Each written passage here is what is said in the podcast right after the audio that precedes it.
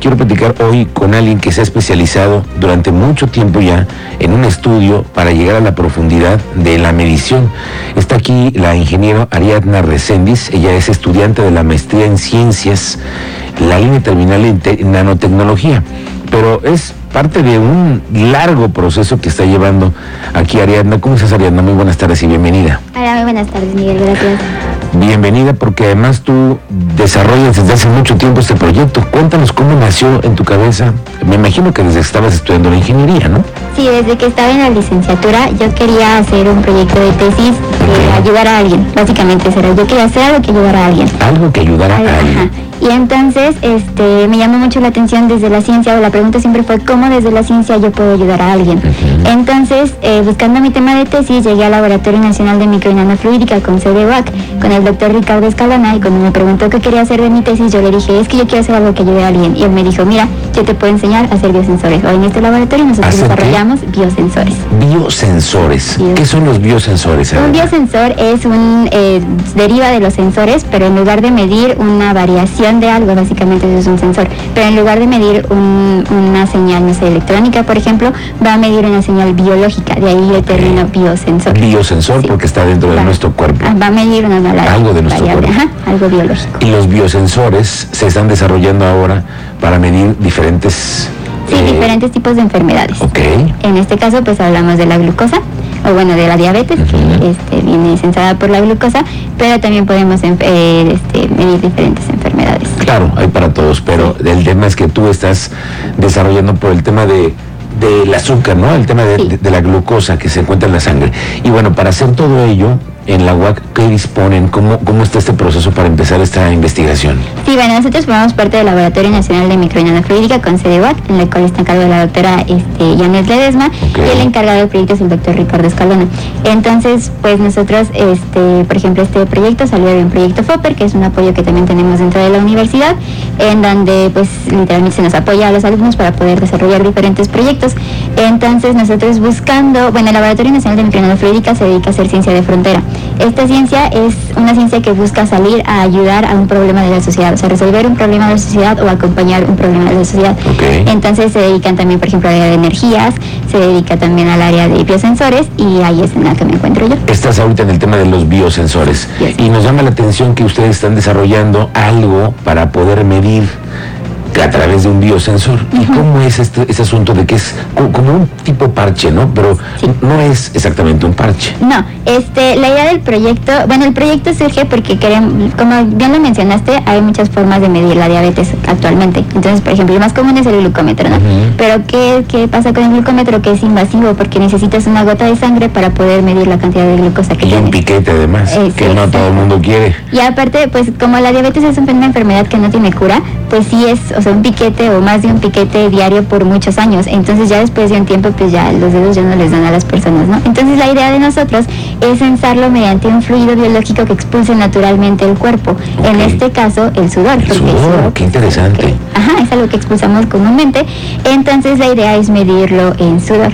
Si bien lo estamos midiendo en sudor, la cantidad o la eh, la cantidad que se va a ver reflejada en el dispositivo donde van a poder leerlo es, es la cantidad en sangre, porque hay una relación entre la cantidad del sudor y la cantidad. Ah, mira qué interesante. Entonces, tú digamos que en una entrevista como estamos ahorita, ¿no? Sí. A lo mejor estás sudando, llegamos a estar sudando todo el día, ¿no? Puede ser a lo mejor más a lo mejor en el cuello o en la cara o detrás de las orejas, ¿no? No, no sé, algunas debe ser, pero se trata de algo que se adhiere entonces a tu cuerpo. Sí, es un parche, todavía está en desarrollo, todavía va este, la fase de un prototipo, pero la idea es que sea un parche que pueda colocarse dentro, o sea, en alguna parte del cuerpo que tenga glándulas sudoríparas, que, que son las que nos van a ayudar a recolectar. Ese es el mejor término, glándulas sudoríparas. Son las que nos van a ayudar a recolectar el sudor y pues poder hacer la medicina.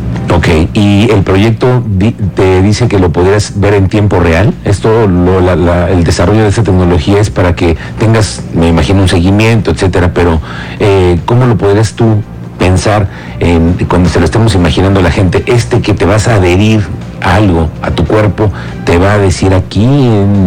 Sí, la idea es que el, biosensor tiene tres partes, ¿no? Primero viene la parte del reconocimiento, que sería el parche, luego viene una parte electrónica, que es la que va a convertir una señal biológica a una señal electrónica o electrónica, y esta señal la vamos a poder ver desde un dispositivo, desde una aplicación o desde eh, un teléfono, una computadora, etcétera.